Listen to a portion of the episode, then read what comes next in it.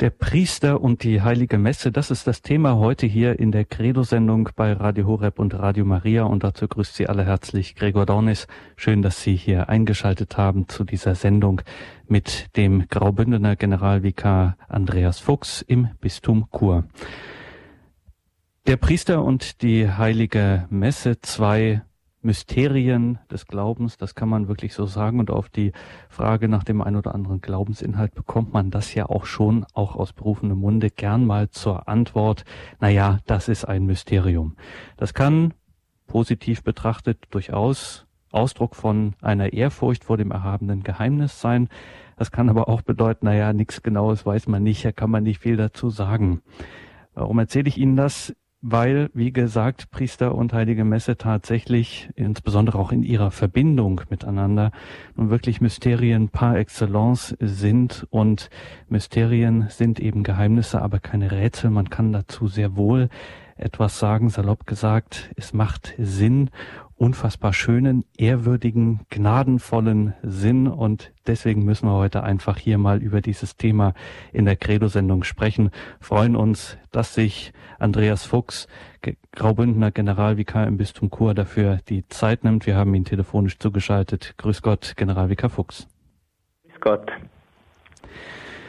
Ja, der Priester und die heilige Messe, eine ausgesprochen innige Liaison, wenn man das mal so sagen darf, eine enge Verbindung, beides ist untrennbar. Was müssen wir da eigentlich, wenn wir uns jetzt hier in der Sendung damit befassen, worauf müssen wir da besonders achten? Was sind so wichtige Punkte, an denen wir uns da entlanghangeln müssen? Ja, ich denke zuerst äh, vielleicht einmal äh, eben, warum diese äh, innigste Verbindung äh, da ist, weil äh, ganz kurz und einfach gesagt, weil beide miteinander äh, das Priestertum und die Heilige Messe, die Eucharistie, beide Sakramente wurden im letzten Abendmahl zusammen eingesetzt. beide brauchen einander äh, oder wie Johannes Paul II. dann auch sagt, der Priester ist aus der Eucharistie und für die Eucharistie eben, es, es sind zwei Geheimnisse, äh, die aufs innigste äh, verbunden äh, sind. Die, ohne, ohne den Priester gibt es keine Eucharistie, aber ohne Eucharistie gibt es eben auch eigentlich keinen Priester. Und, und das müssen wir mal berücksichtigen. Und dann äh, kann man auch sagen, ebenso, wenn man die Heilige Messe anschaut, ein bisschen den Aufbau, äh, den äußeren Aufbau der Heiligen Messe. Äh, es ist das Wort Gottes da, äh, das Opfer Christi und dann die, die Kommunion, äh, die, das Gebet, die Anbetung. Und so, das ist so ein bisschen, würde ich mal sagen, so die drei wesentlichen Punkte, an denen man sich ein bisschen anhangeln könnte oder nachgehen könnte. Ja, dann schauen wir gleich auf den ersten Punkt, auf diesen ersten Teil der Heiligen Messe, der sogenannte Wortgottesdienst, wie das heute heißt. Was hat der Priester da für eine Rolle? Wie ist er da hineingestellt? Ja, der Priester äh, ist natürlich äh, Verkünder, erster Verkünder in der Liturgie, ist der Verkünder in der Familie, sind die Eltern, aber in der Liturgie äh, ist er äh, feiert die heilige Messe. Äh, das Wort Vorsteher der heiligen Messe ist ein bisschen, ein bisschen komisch, aber äh, er ist eben der Hauptzelebrant, äh, der Hauptfeiernde, beziehungsweise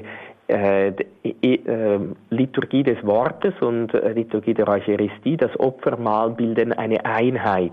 Das heißt, der Priester ist eben auch der Leiter, oder wie man dann immer auch sagen möchte, der Liturgie des Wortes, des Wortgottesdienstes. Aber das, was eben, das ist das Äußere. Es gibt ja immer einen äußeren Aspekt, eben der äußere Aufbau, der äußere Ablauf, auch der Liturgie des Wortes, der des ersten großen Teiles der Heiligen Messe. Äh, aber mm, das viel Wichtigere ist eigentlich die, der innere Gehalt. Das heißt, äh, der Priester äh, muss nicht nur das Evangelium vortragen, er soll nicht nur die Predigt halten, sondern er muss selber auch ganz ergriffen sein vom Wort Gottes. Er muss das Wort Gottes als erster auch wirklich betrachtet haben. Äh, er muss ganz durchdrängt sein vom äh, Wort Gottes, geprägt sein vom Wort Gottes. Oder er muss der Erste sein, der das Wort Gottes selber auch befolgt. Äh, sonst verkündet er irgendetwas, verkündet er etwas, das er selber studiert hat, vielleicht, von dem er sehr viel weiß, aber es ist nicht mit Leben dann durchdrängt. Jemand, der zum Beispiel selber Versuchungen erleidet, durch Prüfungen durchgeht, mit der Kraft Christi diese Versuchungen besiegt, der spricht ganz anders über Versuchungen als einer, der das einfach theoretisch studiert hat, aber äh, im praktischen Leben gar nie äh, gegen Versuchungen gekämpft hat.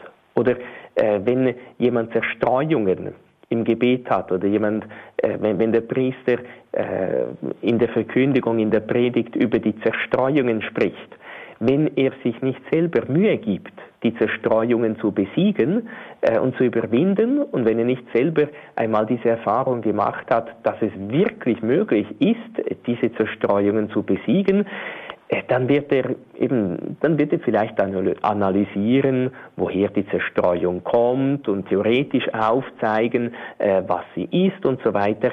Aber äh, irgendwie die, die, die Menschen merken, ja gut, er spricht schon sehr gebildet und, aber irgendwie merken sie, äh, ja, es ist von ihm getrennt. Hingegen, wenn äh, der Priester wirklich durchtränkt ist mit dem Wort Gottes, wenn er selber betrachtet, wenn er selber sich Mühe gibt, das Wort Gottes in die Tat umzusetzen, wenn er eben, äh, wie erwähnt, äh, zum Beispiel gegen die Zerstreuungen ankämpft, dann wird er aus seiner eigenen Erfahrung auch schöpfen können, dann wird er dieses Wort Gottes den Menschen so ans Herz und ins Herz hineinlegen können, damit sie es auch verstehen, dass sie dann auch sagen, aha, jetzt begreifen wir endlich etwas, jetzt äh, das hat irgendwie Leben oder das hat, wie man so schön auch sagt, einen Sitz im Leben. Das ist irgendwie, äh, da merkt man, der hat das nicht studiert, sondern der spricht aus eigener Erfahrung. Ist ganz etwas anderes, äh, als eben, wenn man das nur studiert hat. Also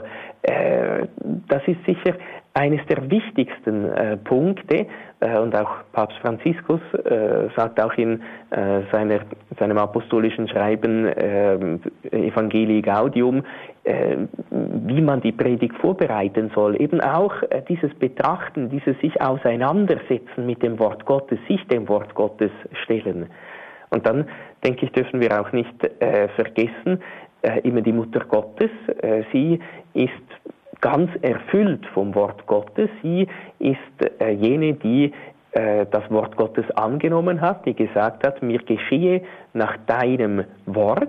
Und in ihr, in ihrem Schoß ist das Wort Fleisch geworden. Das heißt, wenn wir an der Hand der Mutter Gottes sind, äh, de, de, wenn der Priester wirklich gemäß dem Vorbild der Mutter Gottes das Wort Gottes betrachtet ist, eben im Herzen hin und her bewegt, über, darüber nachdenkt, alles betrachtet, ein betrachtender Mensch wird, wie die Mutter Gottes, äh, dann ist schon einmal eine gute Grundlage gelegt, dass er wirklich auch eben das Wort Gottes gut verkündet. Nicht nur in der heiligen Messe, sondern eben auch überall dort, wo er dann ist, auf der Straße, wo er den Menschen begegnet, am Krankenbett, im, im Beichtstuhl, bei Vorträgen und so weiter. Also eben, das ist vielleicht mal so ein bisschen der erste äh, Punkt, eben der Priester muss ergriffen sein vom Wort Gottes, geprägt sein vom Wort Gottes. Er äh, soll das Wort Gottes selber leben, selber in die Tat umsetzen, um so äh, noch äh, überzeugter und überzeugender das Wort Gottes verkünden zu können. Jetzt sind wir schon ganz am Anfang äh, der Sendung schon am ganz entscheidenden Punkt angelangt, nämlich an einem sehr hohen Anspruch, der offensichtlich an einen Priester gestellt wird. Dieses ganz das Wort Gottes in sich aufnehmen und dann es zu verkünden, also nicht äh, das, was einem selber so schlau im Kopf umhergeht, äh, sagen, sondern zu versuchen, in einer möglichst demütigen Haltung ähm, dann äh, das Wesentliche durch sich wirken zu lassen. Das ist doch ein enormer Anspruch. Ist der erfüllbar? Ja, sonst dürfte man ihn nicht zum Priester weihen oder sonst äh, hätte Jesus das Priestertum nicht einsetzen sollen. Das heißt, es ist schon klar, eben man muss sich bewusst sein, es ist ein enorm hoher Anspruch, aber der Priester ist auch zu einer größeren Heiligkeit äh, berufen. Er ist nicht automatisch Heiliger, ja nicht, äh, das soll man ja nie denken äh, und vor allem als Priester ja nicht denken. Äh, durch die Priesterweihe habe ich dann gewisse Probleme nicht mehr. Nein, die, äh, diese, äh, die Versuchungen und die Zerstreuungen im Gebet und die Prüfungen und die Leiden und, und alle anderen Schwierigkeiten verschwinden nicht durch die Priesterweihe, aber die Priesterweihe fügt den Priester ganz in Christus, in den Priester, in das Haupt äh, Christi ein und schenkt eben auch alle notwendigen Gnaden, um ein heiliger Priester zu sein, eben um diesem enormen Anspruch äh, wirklich auch gerecht zu werden. Gut, auf der anderen Seite äh, ein kleiner Hinweis auch, äh, Eheleute ähm, haben auch eine, äh, äh, an die ist auch eine enorm äh, hohe Verantwortung äh, gestellt oder man erwartet äh, von den Eheleuten auch enorm viel. Auch das ist ein Kreuz, aber eben auch sie empfangen das Sakrament äh, der Ehe und ein Sakrament ist ja äh, einfach gesagt ein äußeres Zeichen, das innere Gnaden schenkt. Und eben diese innere Gnaden, die schenkt Jesus wirklich. Jesus ist treu. Das heißt, wir müssen diese äh, äh, Gnaden des Sakramentes wirklich gut anwenden. Wir müssen alle Mittel anwenden, damit eben äh, das auch, auch gelingen kann, dass dieser enorm hohe Anspruch auch wirklich erfüllt werden kann. Und jetzt gehen wir davon aus, dass dieser Anspruch erfüllt ist oder dass er ja, dass er eben nicht überzogen ist, sagen wir es so. Ähm, es ist ja, wir sind im ersten Teil der Heiligen Messe, wenn wir jetzt hier in dieser Sendung über den Priester und die Heilige Messe sprechen, einem Teil, den das Zweite Vatikanische Konzil auch mit diesem Bild des Tisches, des Wortes ähm, umschrieben hat. Wieso hat das eigentlich jetzt diesen Platz am Eingang der Heiligen Messe? Ja, also äh, das Wort Gottes, man muss vielleicht auch sagen, so ein bisschen, oftmals bin ich dem begegnet, äh, dass das Konzil äh, diese Lehre von den beiden Tischen erfunden hat. Ähm, wenn Sie in der Nachfolge Christi nachschauen, dann spricht die Nachfolge Christi im vierten Buch, sind ja so vier Bücher, im vierten Buch, wo es vor allem um die Eucharistie auch geht, äh, spricht da äh, von den zwei Tischen.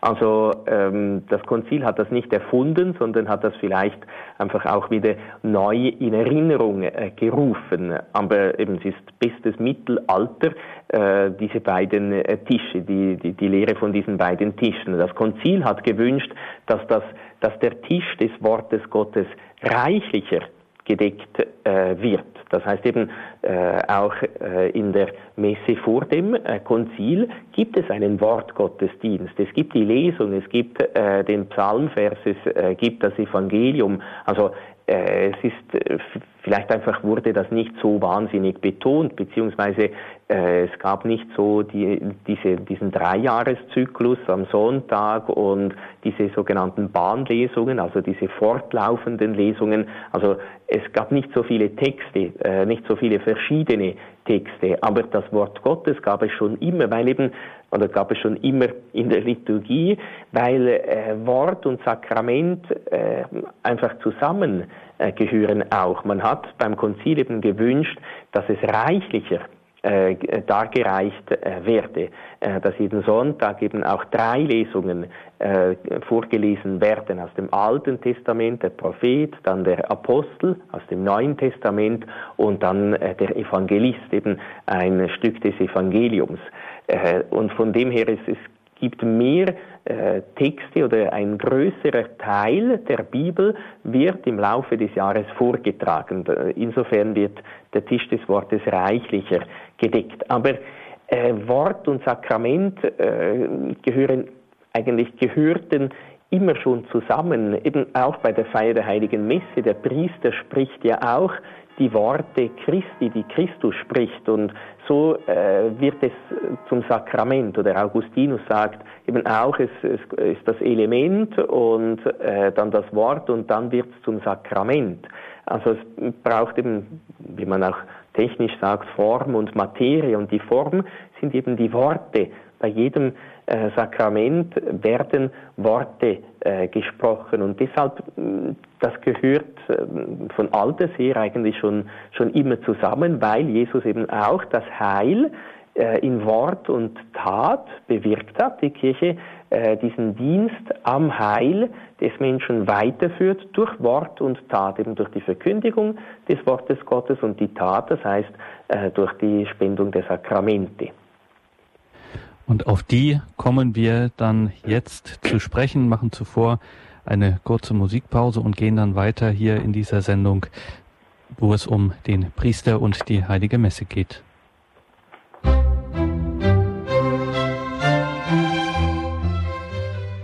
Sie haben eingeschaltet in der Credo-Sendung bei Radio Horeb und Radio Maria. Wir sind im Gespräch mit dem Graubündener Generalvikar Andreas Fuchs und wir sprechen über das Thema der Priester und die Heilige Messe, waren da eben beim sogenannten Wort Gottesdienst und kommen jetzt zur Eucharistie, zum Messopfer. Und muss man sagen, Generalvikar Fuchs, jetzt sind wir schon ein bisschen, stoßen wir vor ins Epizentrum des Taifuns. Priestertum und Heilige Messe. Ja, jetzt geht es ans Eingemachte, wie man so ja, schön genau. sagt. geht ans Lebendige, äh, vor allem ans, äh, also einerseits eben äh, in der äh, Liturgie der Eucharistie oder ab der Gabenbereitung äh, einfach gesprochen, äh, eben im eucharistischen Hochgebet wird ja, oder in der Heiligen Messe, aber vor allem im dem eucharistischen Hochgebet mit der Wandlung äh, wird eben das Kreuzesopfer äh, Christi erneuert. Äh, der Priester lädt die äh, Gläubigen ja ein beim Gabengebet, betet, Brüder und Schwestern, dass mein und euer Opfer Gott dem allmächtigen Vater wohlgefällig werde. Eben, das heißt, mein Opfer, äh, das Opfer des Priesters ist das Opfer Christi, das äh, der Priester darbringt. Und euer Opfer, das sind die Opfer der Gläubigen, die äh, eben geistigerweise zu diesem Opferdienst äh, gerufen sind, die ihr Opfer mit dem Opfer Christi vereinen. Und wiederum eben ähnlich äh, wie beim, bei der Liturgie des Wortes, äh, der Priester soll nicht distanziert von dem sein, eben einfach einer, der das Opfer Christi darbringt und so irgendwie äh, eine komische Pflicht erfüllt, sondern so wie eben Christus Priester und Opfer ist, äh, sich selbst zum Opfer dargebracht hat, so soll auch der Priester, der geweihte Priester, Priester und Opfer sein. Das heißt, er ist Priester, er bringt das Opfer Christi dar, aber er soll eben auch sich selber zum Opfer darbringen. Deshalb, äh, das hatten die Heiligen äh, Priester gemacht, deshalb äh, waren die Leute auch so fasziniert oder waren angezogen. Eben Jesus sagt auch, wenn ich am Kreuz erhöht sein werde, werde ich alle und alles an mich ziehen. Deshalb, wenn ein Priester auch sich selber vereint äh, mit dem Opfer Christi, sein Leben zu einem Opfer macht, äh, sich hingibt, dann nachher, äh, dann zieht er eben auch die Menschen zu Christus äh, hin. Der äh, Priester spricht, das ist mein Leib. Es ist nicht der Leib des Priesters, sondern es ist der Leib Christi. Eben er feiert die Sakramente und besonders die heilige Messe, wie man sagt, in persona Christi, in der Person Christi oder anders gesagt, Christus feiert die heilige Messe im Priester und durch den Priester. Christus spricht diese Worte, eben das ist mein Leib. Aber der Leib des Priesters soll auch mitgeopfert werden. Eben auch diese drei sogenannten evangelischen Räte der Armut, der Keuschheit und des Gehorsams, die der Priester äh, nicht so wie die Ordensleute, äh, die Leute, äh, die Personen des geweihten Lebens, äh, das Gelübde darauf ablegen, aber äh, er verpflichtet sich auch, ein, ein, ein armes, ein einfaches Lebens, einen einfachen Lebensstil zu haben. Papst Franziskus erinnert äh, daran ja auch immer und immer wieder und gibt selber äh, das Vorbild. Und er hat auch den Zölibat äh, versprochen, auch Gehorsam, äh, dem Bischof in die Hände versprochen. Das heißt eben, äh, auch wenn er wirklich sein Leben als Priester gut lebt, dann macht er auch daraus eine Opfergabe. Und möchte vielleicht auch äh, sagen, was äh, der heilige Johannes Paul II., äh, er hat äh, diesen, diesen Ausdruck eben der Priester äh, ist Priester und Opfer, Sacerdos et Hostia. Äh, diesen Ausdruck hat er sehr geliebt und er kommt in seinen Schriften immer und immer wieder vor. Und er sagt zu diesem Opfer, eben zu dieser Opferhaltung des Priesters, sehr schön in einem Angerus am 16. September 1990, unter anderem, ich zitiere, der Priester ist der Mann des Opfers. Kraft des Weihesakramentes hat er die Sendung, das Opfer Christi darzubringen, indem er es auf geheimnisvolle Weise in der Realität seines Leibes und seines Blutes gegenwärtig macht. Folglich ist er durch seine priesterliche Existenz selbst mit dem Erlösungsopfer Christi verbunden. Die Priesterweihe verpflichtet ihn, den Weg dieses Opfers zu gehen.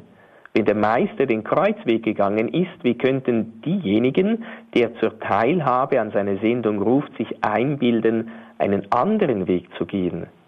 Der Priester weiß sich besonders zum Opfer berufen, aber er wird die Kraft finden, seine oft schweren Prüfungen hochherzig zu ertragen, wenn es im Licht des Leidens Christi zu sehen weiß.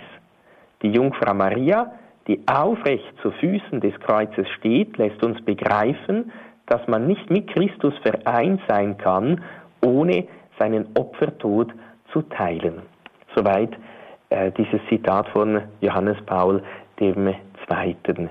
Eben der Priester, er steht geistigerweise zusammen mit der Mutter Gottes unter dem Kreuz, die Mutter Gottes, sie opfert ja auch Christus auf und sich selber auf. Sie lernt den Priester auch, äh, sich selber zum Opfer darzubringen und nicht nur das Opfer Christi einfach irgendwie so wie getrennt von sich selber äh, darzubringen. An dieser Stelle bietet es sich an, ein großes, echtes Rätsel für viele ähm, noch einmal näher zu beleuchten, weil diese dieses sich aufopfern, sich selbst zur Opfergabe machen, das scheint ja uns Laien auch möglich zu sein und es ist ja auch gewünscht, dass wir es unser geistiges Opfer mit diesem sakramentalen Opfer, den, das der geweihte Priester eben darbringt, vereinen.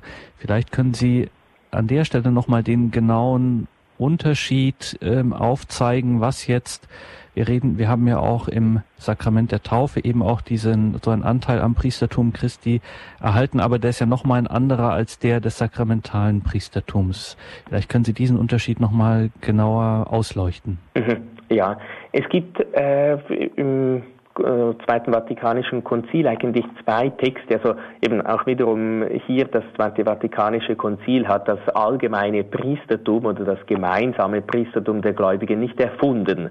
Äh, es gibt zum Beispiel äh, ein, ein schönes altes Lied, mindestens der Text ist je nachdem verschieden, fest soll mein Taufbund sicher stehen, mindestens im Schweiz, im älteren Schweizer Kirchengesangbuch heißt es eben auch, dass er äh, zum Opf, uns zum Opferdienst, äh, zu diesem Priestertum gerufen hat. Also das ist keine Erfindung des Konzils, aber vielleicht einfach wieder eine neue Betonung. Und da gibt es eben zwei äh, sicher sehr wichtige Texte äh, dazu äh, beim Dekret über die Kirche, Lumen Gentium in Nummer 10 und in Nummer 34. Ich möchte die vorlesen, weil äh, da wird es eigentlich ziemlich klar, was das Konzil da verstanden hat äh, unter diesem gemeinsamen Priestertum der Gläubigen und eben wie sich auch äh, vom hier heißt dann hierarchischen Priestertum oder Dienstpriestertum oder eben vom sakramentalen Priestertum unterscheidet. Da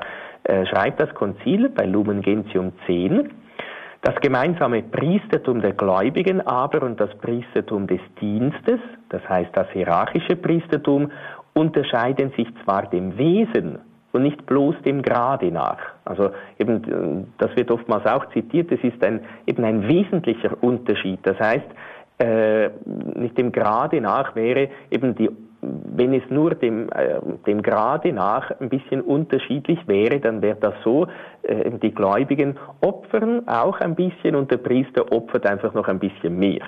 Äh, das wäre dem Grade nach. Aber ähm, das sagt das Konzil, das stimmt einerseits, aber noch viel mehr, es ist ein wesentlicher Unterschied. Eben die, äh, die, die das Priestertum des Sakramentes, äh, das Weihepriestertum, das fügt, und, das fügt den Priester in äh, die Person Christi, des guten Hirten, des Hauptes, des Priesters ein, verwandelt ihn eigentlich äh, auf sakramentale Art und Weise in Christus, den Priester. Ebenso wie wir auf sakramentale Art und Weise durch die Taufe, durch dieses Sakrament in Christus, in den Leib Christi eingefügt werden, werden wir durch das Sakrament der Priesterweihe in Christus das Haupt eingefügt. Eben das ist ein wesentlicher Unterschied vom Wesen her.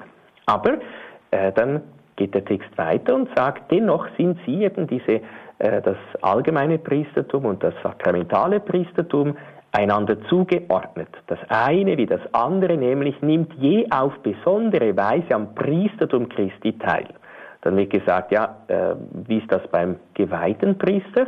Der Amtspriester nämlich bildet Kraft seiner heiligen Gewalt, der inne hat das priesterliche Volk heran und leitet es. Eben, er äh, leitet, er ist Christus dem Haupt und dem guten Hirten äh, nachgestaltet, eingefügt in ihn. Er vollzieht in der Person Christi das eucharistische Opfer und bringt es im Namen des ganzen Volkes Gottes dar. Also eben, er feiert äh, die heilige Messe in der Person Christi oder Christus feiert in ihm, in persona Christi, wie wir vorhin gesehen haben. Das ist das sakramentale Priestertum. Jetzt das allgemeine Priestertum. Die Gläubigen hingegen wirken Kraft ihres königlichen Priestertums an der eucharistischen Darbringung mit und üben ihr Priestertum aus, und jetzt wird gesagt wie, im Empfang der Sakramente, im Gebet, in der Danksagung, im Zeugnis eines heiligen Lebens, durch Selbstverleugnung und tätige Liebe. Und eben, wie erwähnt, ein bisschen weiter unten äh, heißt es bei Lumen Gentium 34, es sind nämlich alle ihre Werke, also der Laien, alle ihre Werke, Gebete und apostolischen Unternehmungen, ihr Ehe- und Familienleben, die tägliche Arbeit, die geistige und körperliche Erholung, wenn sie im Geist getan werden, aber auch die Lasten des Lebens, wenn sie geduldig ertragen werden, geistige Opfer, wohlgefällig vor Gott durch Jesus Christus. Bei der Feier der Eucharistie werden sie mit der Darbringung des Herrenleibes dem Vater in Ehrfurcht dargeboten. So weihen auch die Laien, überall Anbeter in heiligem Tun, die Welt selbst Gott. Also eben der Priester bringt das Opfer in persona Christi dar, die gläubigen Laien nehmen Anteil daran und bringen diese vielen Dinge, wo wir vorhin gesehen haben, die legen sie auch geistigerweise auf die Patene, in die Hostienschale, damit Jesus eben auch ihr Leiden, ihre Lasten, ihr Kreuz aufnimmt mit dem Opfer Christi, mit dem Kreuz Christi verwandelt und wie aus dem Kreuz Christi das Heil hervorgegangen ist, dass eben auch aus unserem Opfer, aus unseren Leiden das Heil hervorgeht. Ich hoffe, es ist ein bisschen klarer geworden, eben der Unterschied äh, zwischen dem Priestertum des geweihten Priesters und dem allgemeinen Priestertum der Gläubigen. Vielleicht, um das noch mehr verständlich zu machen, wäre vielleicht auch gut, wenn wir sie jetzt schon am Apparat haben, sozusagen, wenn wir auf dieses Priestertum Jesu Christi schauen, von dem das alles ausgeht, ausfließt. Wie müssen wir das, das ist ja für uns heutzutage auch schwer zu verstehen, immer wieder kommen wir in Schwierigkeiten, wenn wir das erklären sollen, was eigentlich jetzt diese Vorstellung des Opfers, des Darbringens dem Vater, äh, was es damit auf sich hat. Wie genau ist denn, versteht denn die Kirche das, dieses Opfer Christi, diese Darbringung an den Vater? Mhm. Also es ist natürlich eben so, in der heutigen Zeit spricht man mehr vom Genuss als von, vom Opfer, vom Verzicht. Äh, und das ist uns leider ein bisschen fremd geworden, aber es gehört, äh, es gehört wesentlich zu unserem Leben. Äh, wer liebt, der bringt Opfer. Wer liebt, der schenkt und schenken heißt Opfern. Nun, eben was heißt das in der heiligen Messe?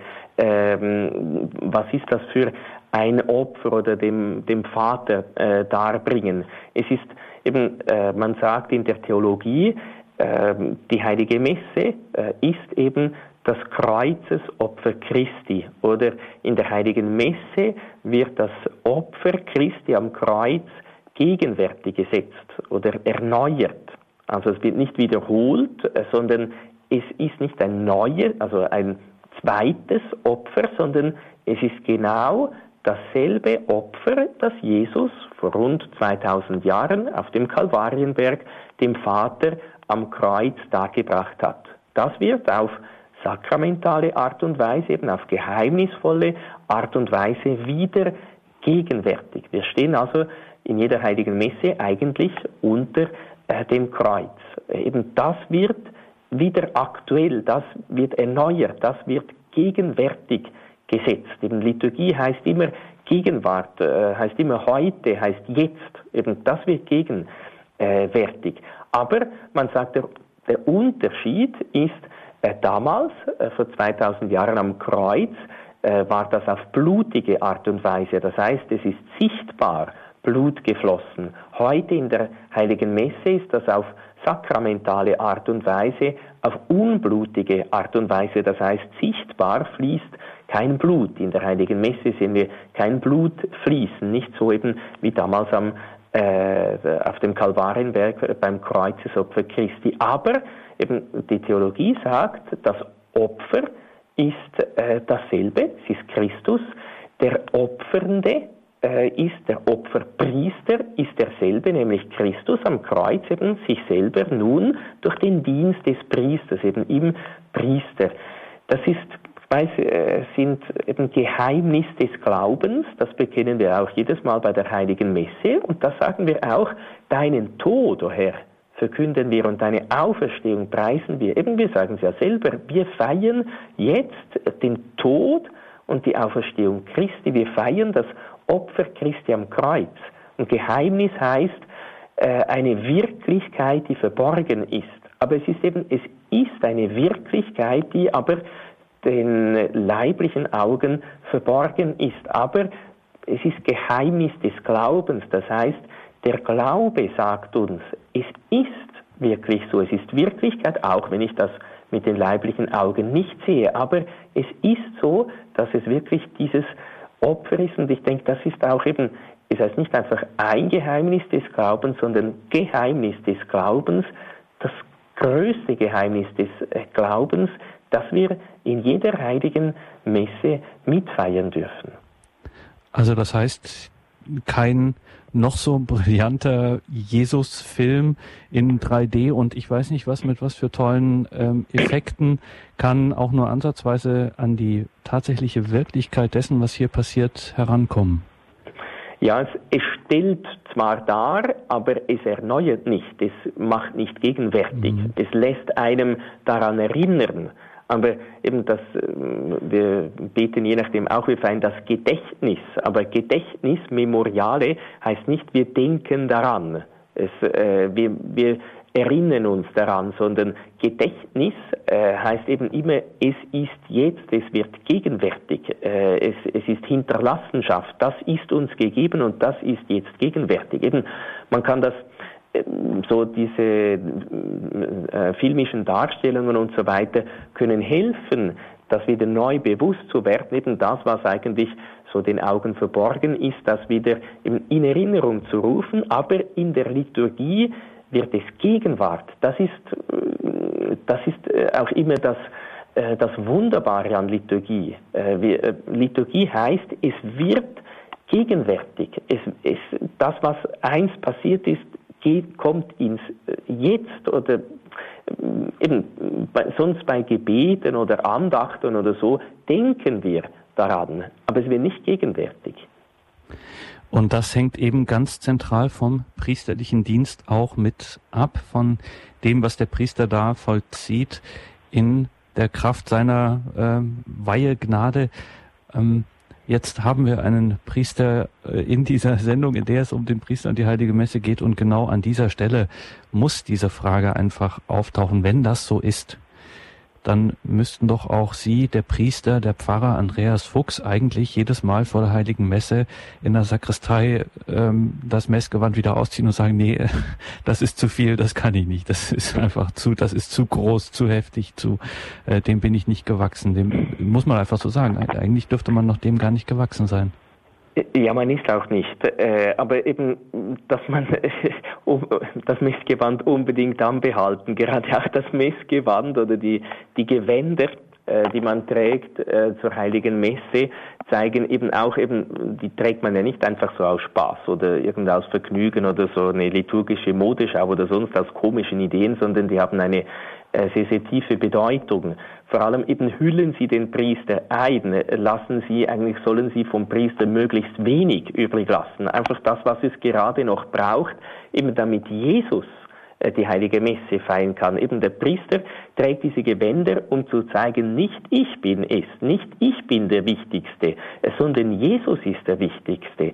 Jesus wirkt, Jesus handelt, Jesus betet, Jesus bewirkt das, was was, was der Priester als Mensch nicht bewirken kann. Der, der, der Priester als Mensch kann nicht äh, das Opfer Christi feiern, sondern eben, äh, es ist ihm geschenkt, es ist ein Geschenk. Und sicher, Sie haben recht, äh, der heilige Pfarrer von Ars hat auch gesagt, wenn der Priester verstehen würde, was der Priester ist, was er wirklich ist, dann würde er sterben vor Liebe äh, eben, wenn, wenn man wirklich äh, das äh, erfassen würde, wirklich verstehen würde bis ins Tiefste, was es bedeutet, was eine heilige Messe ist und äh, was der Priester ist, der diese heilige Messe feiern darf, eben dann würde man wirklich sterben aus Liebe. Äh, aber wir müssen sagen, eben, Jesus hat das uns so geschenkt.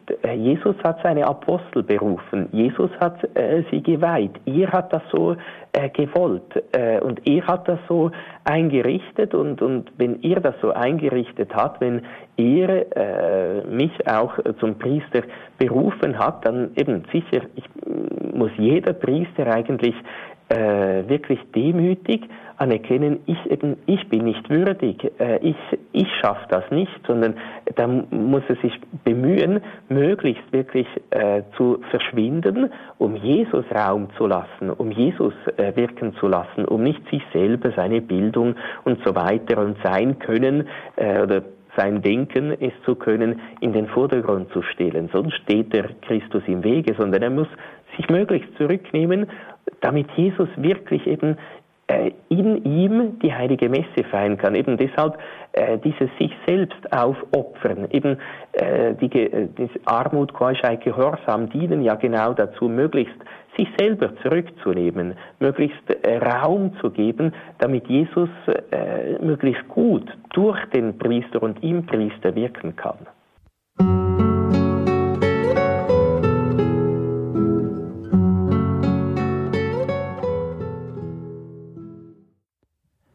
Der Priester und die Heilige Messe. Wir sprechen mit Pfarrer Andreas Fuchs aus dem Bistum Chur hier in der Credo-Sendung bei Radio Horeb und Radio Maria. Ja, und wenn wir darüber sprechen, Pfarrer Fuchs, ist Ihnen eines auch wichtig, nämlich der Priester und das Gebet und die Anbetung, obwohl man ja eigentlich jetzt sagt, das hat jetzt direkt äh, mit der Messfeier als solcher weniger zu tun, oder wie ist das? Ja, so erscheint, äh, dass es nichts zu tun hätte, aber es hat sehr wohl etwas äh, miteinander äh, zu tun. Also ich möchte nur kurz Papst Benedikt den 16. zitieren. Er sagt am 10. Juni 2007, auch nach der Feier der göttlichen Geheimnisse bleibt Jesus, der Herr im Tabernakel, lebendig. Deshalb wird er besonders durch die eucharistische Anbetung gepriesen. Es besteht ein inneres Band zwischen der Feier und der Anbetung. Die Anbetung außerhalb der heiligen Messe verlängert und verstärkt das, was während der liturgischen Feier geschehen ist und ermöglicht eine wahre und tiefe Aufnahme Christi. Und dann verweist er auch auf das Schreiben Sacramentum Caritatis und äh, dort äh, sagt er zuerst eben, es hat so ein bisschen nach dem Konzil einen Einwand äh, gegeben, äh, das äh, eucharistische Brot sei uns nicht zum Anschauen, sondern zum Essen gegeben. Und darauf antwortet er, in Wirklichkeit erwies sich diese alternative Gegenüberstellung im Licht der Gebetserfahrung der Kirche als gänzlich unfundiert. Schon der heilige Augustinus hatte gesagt, wir würd, niemand isst dieses Fleisch, ohne zuvor anzubeten. Wir würden sündigen, wenn wir es nicht anbeteten. Und er fährt dann weiter. In der Eucharistie kommt uns ja der Sohn Gottes entgegen und möchte sich mit uns vereinigen. Die eucharistische Anbetung ist nichts anderes als die natürliche Entfaltung der Eucharistiefeier, die in sich selbst der größte Anbetungsakt der Kirche ist. Und auch Papst Franziskus sagt das beim Evangelium äh, äh Evangelii Gaudium bei 262, ohne längere Zeiten der Anbetung der betenden Begegnung mit dem Wort Gottes, des aufrichtigen Gesprächs mit dem Herrn, verlieren die Aufgaben leicht ihren Sinn, werden wir vor Müdigkeit und Schwierigkeiten schwächer und erlischt der Eifer.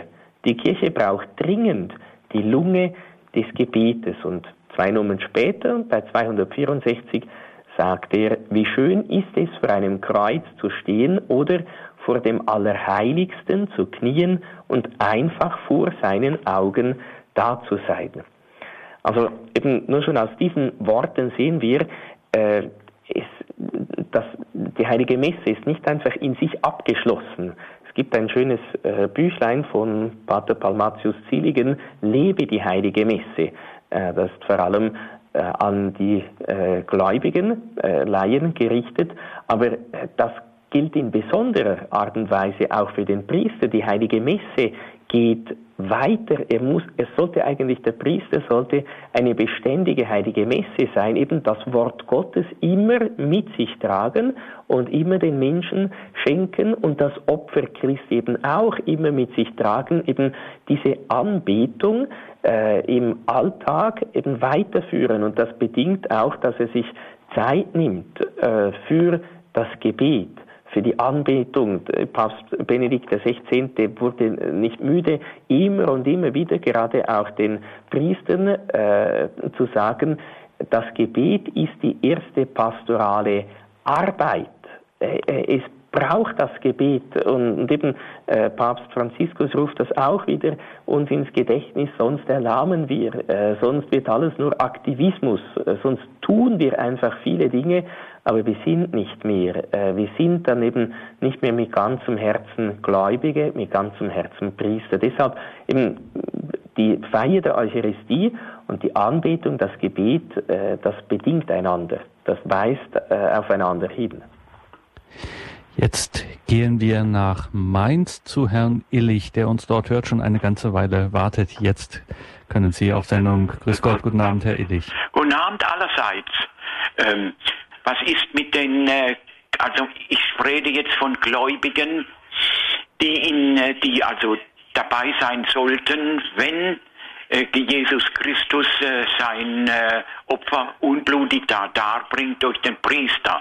Aber diese Gläubigen sind nicht anwesend, weil sie sagen, es ist schönes Wetter, äh, wir, lieber machen wir einen Ausflug äh, und verunglücken Sie, was ist nun mit diesen Gläubigen, die äh, nicht an, äh, an der Messe teilnehmen. Son gerade sonntags nicht, nur weil sie die Ausflüge im Kopf haben. Danke, danke, Herr Illich. Eine sehr ernste Frage. Ja, geben wir gleich weiter. Warum soll ich, wenn draußen das Wetter schön ist, am Sonntag in die Messe, in die Kirche gehen? Ich denke, wenn äh, wir uns das zu Herzen nehmen, eben was der heilige Pfarrer von As gelebt hat, äh, was wir vorhin auch gesagt haben, was die heilige Messe wirklich ist, das Kreuzesopfer äh, Christi, wenn wir ergriffen sind äh, davon, wenn wir eben das wirklich zutiefst im Herzen erfasst haben, ja, dann, dann gehen, dann ist die Heilige Messe eben auch schöner als jeder äh, schöne äh, Sonntag äh, oder das schönste Bett. Dann ist das wichtiger.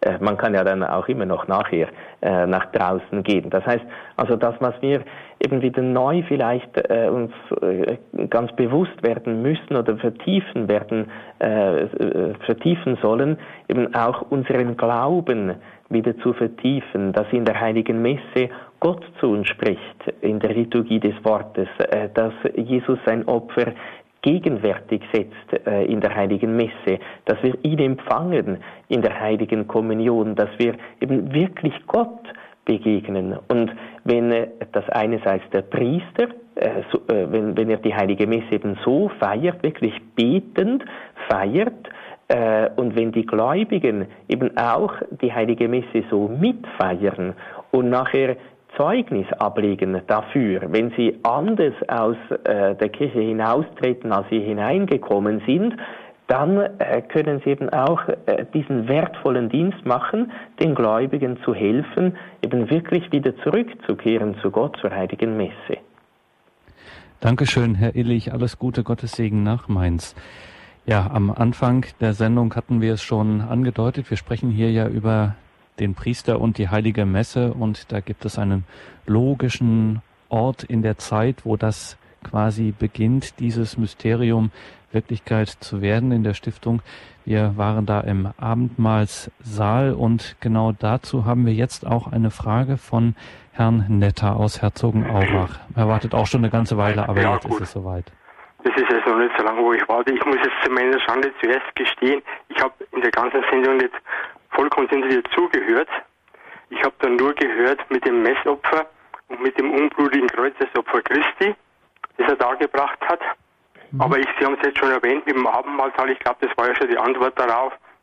Das habe ich, eben, äh, hab ich eben nicht richtig zugehört gehabt, dass er also quasi das erste Opfer, das jetzt die Priester im Namen Christi wiederholen, im, im, im täglichen Messopfer oder sonntäglichen Messopfer und so weiter, also bei jedem Messopfer, das sie feiern, dass das erste Opfer in der Art ja Jesus Christus selber im Abendmahlsaal dargebracht hat.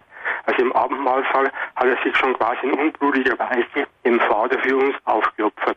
Das sehe ich doch richtig oder das verstehe ich da was falsch. Das war meine erste Sache. Und das zweite, eben kurz noch zu dem Hörer vorher, wollte ich bloß sagen, mit, der, mit dem Sonntag nicht in die Kirche gehen, wenn wir einen Menschen sehr lieben, dann versuchen wir immer, mit dem Menschen sehr nahe zu sein. Wenn es um die gefühlsmäßige Liebe auch noch geht. Ja, um die geistige Liebe. Und ähnlich sollte es einem Christen mit Gott gehen. Wenn ihn, aber wir lieben immer, so muss ich mir von mir aus sagen, wir lieben Gott vielleicht verstandesmäßig, schon verstandesmäßig zu wenig, aber gefühlsmäßig auch viel zu wenig, weil sonst wäre es für uns eine Selbstverständlichkeit, dass wir jeden Sonntag in die Kirche gehen. Da könnte es Wetter sein, was will, da könnte es uns sein, was will. Genauso wie beim geliebten Menschen, mit dem will man ja auch miteinander sein. Wenn wir zu Gott diese Liebe hätten, mit einem geliebten Menschen, dann hätten wir kein Problem im Sonntagsgottesdienst. Das waren die Danke. beiden Sachen, die ich eigentlich sagen wollte. Ja, danke für die äh, interessante Frage und vor allen Dingen auch für das schöne Zeugnis jetzt am Schluss auch wieder ein profundes Beispiel dafür, dass man eben ähm, im Alltag sehr richtig äh, direkt in der Verkündigung sein kann, wenn Sie das auch äh, in Ihrem Umfeld äh, so sagen und so bezeugen. Sehr schön, vielen Dank.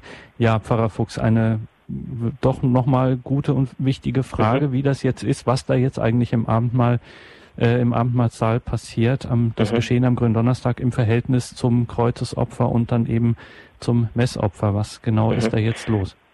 Also äh, der Herr Netter hat das gut verstanden. Es ist theologisch sagt man einfach, es ist die Vorwegnahme äh, des Kreuzesopfers oder das, was Jesus äh, dann am Karfreitag auf blutige Weise äh, getan hat, äh, sein Leben am Kreuz hingegeben.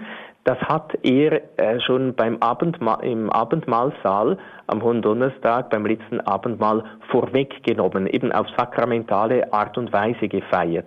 Die heilige Messe fasst eigentlich beides äh, zusammen, umfängt eben beides, äh, den Abendmahlsaal oder geht eigentlich vom Abendmahlsaal bis äh, zur Auferstehung äh, am Ostersonntag. Eben es ist auch, es ist äh, auch dann jedes Jahr vom Hohen bis zum Ostersonntag ist eigentlich eine äh, Feier. Eben, und in jeder Messe ist eigentlich diese eine Feier, eben ist äh, alles enthalten. Aber eben im letzten Abendmahl hat Jesus schon vorweggenommen, seinen Tod eigentlich schon vorweggenommen, das, was er dann wirklich getan hat am Karfreitag. Dankeschön, Herr Netter. Alles Gute für Sie. Und eine Hörerin ist noch in der Leitung, auch mit einer sehr wichtigen Frage, die sicherlich auch viele andere Hörer dann äh, gerne auch von Ihnen beantwortet bekommen, Herr Generalvikar Fuchs. Jetzt begrüßen wir erstmal die Hörerin. Grüß Gott. Ja, guten Abend. Guten Abend. Ich hätte eine Frage und zwar folgendes. Ich habe morgens sehr große Schwierigkeiten mit der Luft. Mhm. Mhm. Ja, und äh, kann also nicht oft in die Kirche gehen. Mhm. Aber ich horche immer über das Fernsehen oder Radio sonntags oder samstagsabends vor Abendmesse und auch sonntags noch die heilige Messe. Also mhm. der Sonntag vergeht nicht ohne Messe. Also die Frage, wie ist das, wenn ich ja, jetzt aus äh, gesundheitlichen äh, Beschwerden und mit, wie Sie sagen, Sie haben dann Atembeschwerden, ähm, gerade in der Früh, ähm, dass Sie dann nicht zum Gottesdienst zur Messe gehen können. Wie ist das? Ja, mhm. ja. Eben.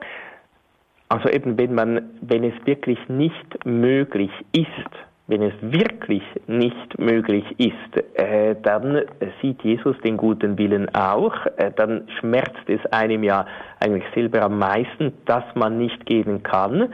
Und dann ist umso schöner, wenn man am Radio oder am Fernsehen so innerlich die heilige Messe mitverfolgt. Aber bestimmt eben ähm, äh, deshalb habe ich das so betont, wenn es wirklich nicht möglich ist. Äh, die Kirche äh, sagt seit dem Zweiten äh, Vatikanischen Konzil, ob es möglich ist oder nicht möglich ist, äh, das äh, müssen die Gläubigen eigentlich selber entscheiden. Eine sehr, sehr große Verantwortung. Eben das Gebot Gottes, das von der Kirche erklärt wird, äh, du sollst den Tag des Herrn heilig halten, wo die Kirche sagt eben, das beinhaltet unter anderem auch diese schwere, schwerwiegende Verpflichtung des Messebesuchs, dass eben das gilt. Aber äh, die Kirche sagt auch eben, wenn es wirklich nicht möglich ist, weil jemand krank ist oder weil jemand äh, zum Beispiel Krankenschwester ist, wo man einfach unregelmäßig einen Dienst hat und es wirklich einfach nicht möglich ist, die heilige Messe zu besuchen, äh, dann, eben, dann sieht Gott auch, dass man aus einem schwerwiegenden Grund verhindert ist. Und äh, das ist etwas ganz anderes, als wenn man gehen könnte, aber es fehlt am guten Willen. Das heißt, wenn es am guten Willen fehlt, fehlt eben die Liebe, äh, die einem da drängt, zum äh, äh Missopfer, zum Opfer Christi zu gehen. Dann eben das ist dann das ist schlimm. Aber das andere umso besser, wenn man äh, dann am Radio oder am Fernsehen wenigstens so sich geistigerweise mit dem Missopfer, das da dargebracht wird, vereinigt. Und eine Frage wird mir noch äh, hereingereicht aus der Regie und zwar im Hintergrund hinterlegt, wie äh, das mit der Empfehlung der täglichen Heiligen Messe ist. Also jetzt für den Priester oder für die, die Gläubigen? Gut, ich kann ähm, das äh, erschließt sich nicht, aber danke, dass ja. Sie es sagen. Also nicht nur, äh, dass mhm. es uns natürlich empfohlen ist, täglich die Heilige Messe zu mhm. besuchen. Ähm, das ist ja klar, aber der Priester soll ja auch täglich die heilige Messe feiern. Ja, es gibt, aber also es ist ihm innigst, dringendst äh, ans Herz gelegt und empfohlen. Es gibt, es ist äh, ihm nicht geboten, aber es ist klar, nach dem, was wir alles gesagt haben, äh, ist irgendwie, ist klar, man kann nicht, also wie kann man dann nicht äh, von ganzem Herzen wünschen, jeden Tag die heilige Messe zu feiern? Und es wäre eine sehr ja, ein, ein, sehr schwerer Mangel an Liebe zu Jesus und auch zu den Gläubigen, wenn der Priester äh, einfach da gleichgültig bleibt und obwohl er die heilige Messe feiern könnte, äh, das dann eben nicht tut. Und das Konzil hat auch, äh, habe jetzt den Text nicht gleich äh, zur Hand, äh, hat das auch dringendst empfohlen, die tägliche Feier der heiligen Messe äh, durch den Priester. Sagt sogar eben, selbst dann, wenn keine Gläubigen dabei sind, ist es immer auch eben ein Akt der ganzen Kirche, äh, weil der Priester eben, wie wir gesehen haben, in persona Christi feiert. Es geht nicht um die Person des Priesters, äh, wie der heißt, sondern es geht um Christi, der im Priester die heilige Messe feiert und eben die ganze Kirche ist immer äh, da und deshalb soll der Priester eben auch dann, wenn nur ein oder sogar kein Gläubiger da ist, jeden Tag die heilige Messe feiern. Und auch, wir müssen es nicht eigens nochmal betonen, aber um das damit auch abzurunden, natürlich, auch wenn es keine Pflicht gibt im strengen Sinn, ist es natürlich auch für die Gläubigen ein großer Gewinn, wenn sie äh, so oft wie möglich, auch an Wochentagen, dann, wenn es möglich ist, die heilige Messe besuchen. Ja. Dann vielen Dank für diese Sendung heute, Generalvikar Fuchs, der Priester und die heilige Messe. Darum ging es hier in der Credo-Sendung. Liebe Hörerinnen und Hörer, danke auch Ihnen, dass Sie sich hier eingebracht haben, dass Sie mit dabei waren. 08328 921 120 ist die Telefonnummer unseres CD-Dienstes in Deutschland.